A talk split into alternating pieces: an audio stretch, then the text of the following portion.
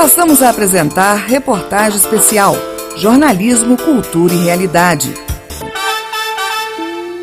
O número de assassinatos a candidatos e pré-candidatos às vagas disputadas no período eleitoral triplicou nos últimos quatro anos. Um levantamento conduzido pelas organizações não governamentais Terra de Direitos e Justiça Global indica que foram registrados 46 homicídios em 2016 e até setembro deste ano esse número saltou para 136 mortos. Fora desta estatística, o portal Brasil61.com apurou que ao menos outros outros três atentados a candidatos foram registrados na última semana de outubro, sendo dois com mortes, além de um atentado a um jornalista sob a suspeita de denúncias políticas. De acordo com a coordenadora do levantamento, Elida Laures, mesmo não contabilizados pela pesquisa, os casos repetem o padrão observado e refletem as características regionais de violência. Você tem fenômenos de rixas familiares, disputas entre prefeitos e vice-prefeitos em alguns estados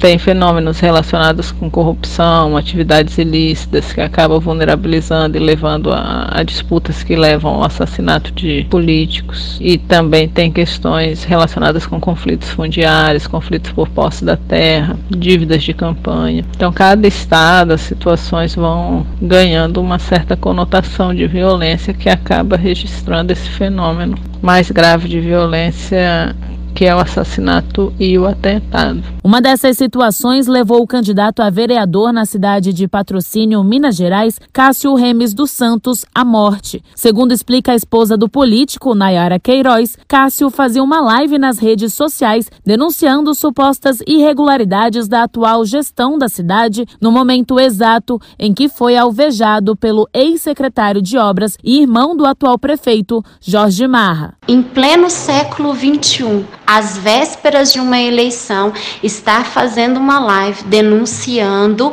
que o prefeito atual estava reformando com dinheiro público o passeio de uma casa que seria então a atual comitê. Uma pessoa que é capaz de matar a outra em frente a uma câmera de segurança. Com seis tiros às 3h30 da tarde, ela e sua família são capazes de tudo, né?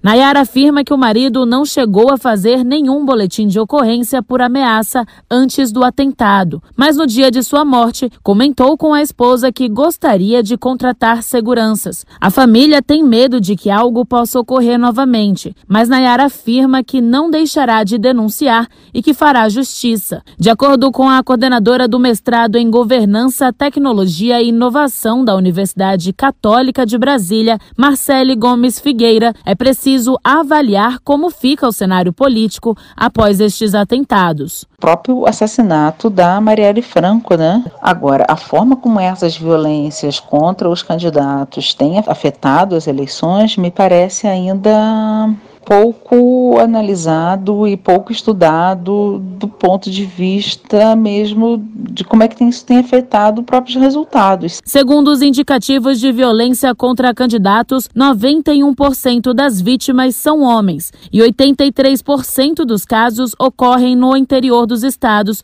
como em patrocínio. Destes registros, apenas 12% das investigações são concluídas. Ao todo, o levantamento mapeou entre 2016 2016 e setembro de 2020, 327 casos de violência contra políticos eleitos, candidatos e pré-candidatos, sendo 85 ameaças, 33 agressões e 59 ofensas. Reportagem Agatha Gonzaga.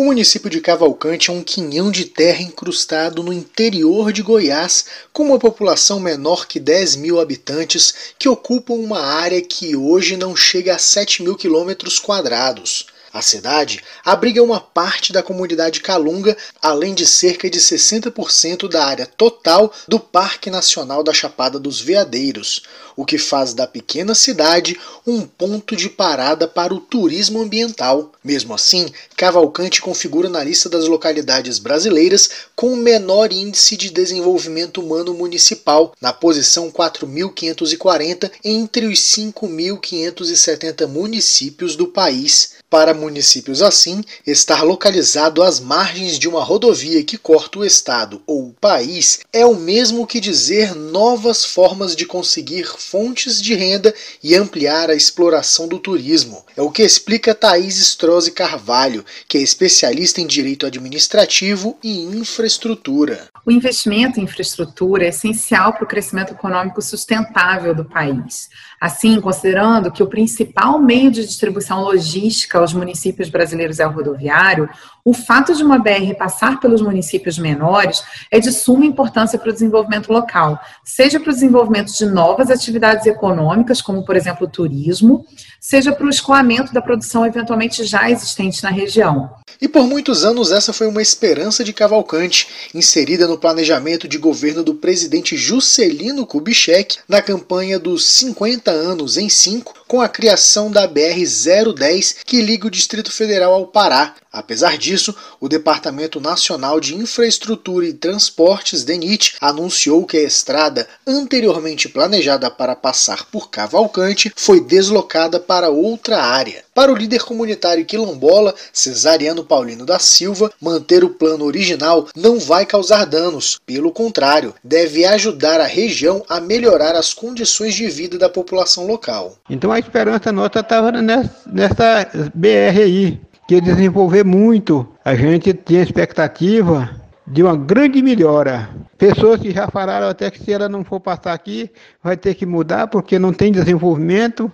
E com a BR a gente podia buscar mercado lá fora, buscar tinha condições de buscar mercado lá fora para escoar o pouco que a gente produz aqui dentro da região. Segundo o órgão, foram estudadas duas alternativas de traçado, nomeadas como Alternativa 1 e Alternativa 2, essa que passaria por Cavalcante, sendo a primeira com uma extensão de 277 km e a segunda com 272 km, em que ambos os traçados sugeridos interceptam em parte a comunidade quilombola Calunga. Reportagem Janari Macena.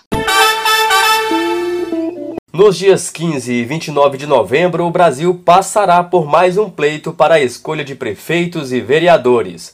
A Constituição Federal estabelece que todos os eleitores com idade entre 18 e 70 anos são obrigados a votar. No entanto, quando não for possível ao cidadão comparecer à sessão eleitoral, ele deve justificar a sua ausência até 60 dias após a data da eleição. Com o intuito de evitar aglomerações, principalmente neste momento de pandemia, a Justiça Eleitoral orienta que a justificativa seja feita de preferência por meio da internet. O canal para essa providência é o portal do TSE ou o aplicativo e-Título, que ganhou essa nova funcionalidade recentemente. Se o eleitor não conseguir fazer o uso do aplicativo, deverá comparecer a uma mesa receptora de justificativa ou a uma sessão eleitoral comum para se justificar presencialmente. Neste caso, é necessário apresentar documento oficial com foto, o número do título de eleitor e o formulário de justificativa impresso e preenchido. Esse formulário pode ser baixado no portal do TSE na internet. Já o cidadão que estiver em seu domicílio eleitoral e não puder comparecer às urnas, deverá fazer um requerimento de justificativa eleitoral a partir do dia seguinte ao da votação. O pedido pode ser apresentado em até 60 dias contados da data da eleição em que não compareceu. Mais informações podem ser acessadas no site tse.jus.br. Reportagem Marquesan Araújo.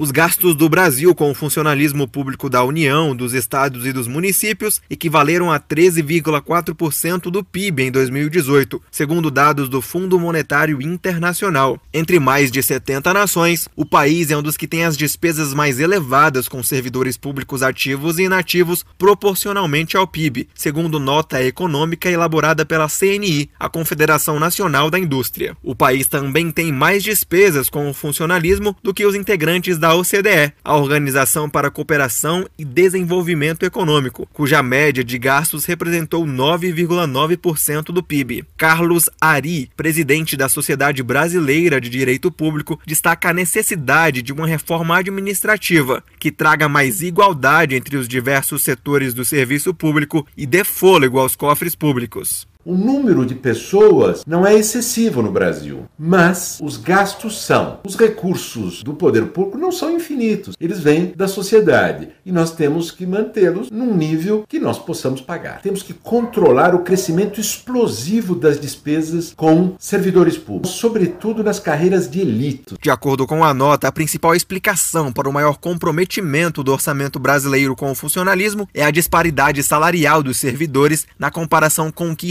recebem os trabalhadores da iniciativa privada. A remuneração dos funcionários públicos federais é 67% maior, o índice mais alto de um estudo do Banco Mundial, que incluiu 53 países. Em média, a vantagem salarial do funcionalismo entre os países pesquisados é de 16%, enquanto no Brasil é de 18%. Segundo o Tesouro Nacional, nove estados do país superaram o limite de 60% de gastos com folha de pessoal no último ano, contrariando a lei de responsabilidade fiscal. Minas Gerais é um deles. Em 2019, 69% da receita que o estado obteve foi gasta para pagamento de ativos e inativos. Ao todo, cerca de 44 bilhões foram despendidos. Segundo o deputado federal Tiago Mitrô, do Partido Novo de Minas Gerais, há quatro anos o Estado paga com atraso os salários dos servidores locais. Segundo ele, parte disso se deve ao lobby de determinadas classes do funcionalismo por salários e condições irreais, o que acaba prejudicando os próprios trabalhadores públicos. Para ele, dois pontos são fundamentais para explicar os gastos com o funcionalismo no país. Você vai ter é, uma questão do peso dos inativos, né? A gente até hoje não tem uma previdência adequada aqui no Brasil, fizemos a reforma no ano passado, mas ainda não é suficiente para que a Previdência se sustente. E depois você vai ter também um inchaço das folhas de pagamento e distorções muito grandes relacionadas à folha de pagamento do funcionalismo.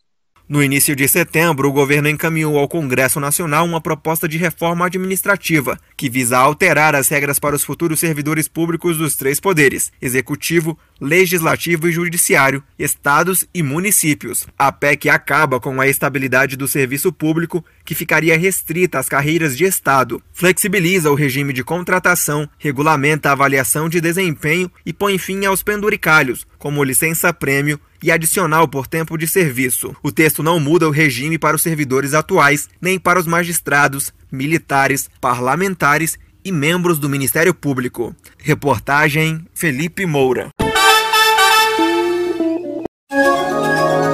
E agora, o tempo e a temperatura.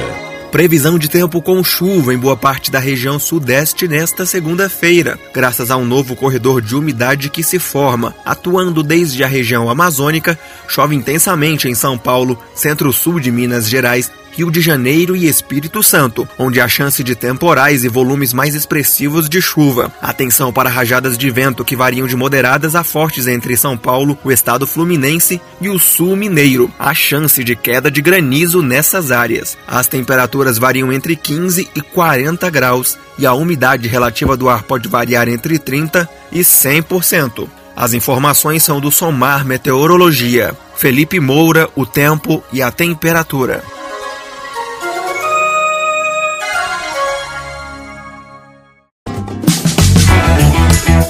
Você acompanhou reportagem especial.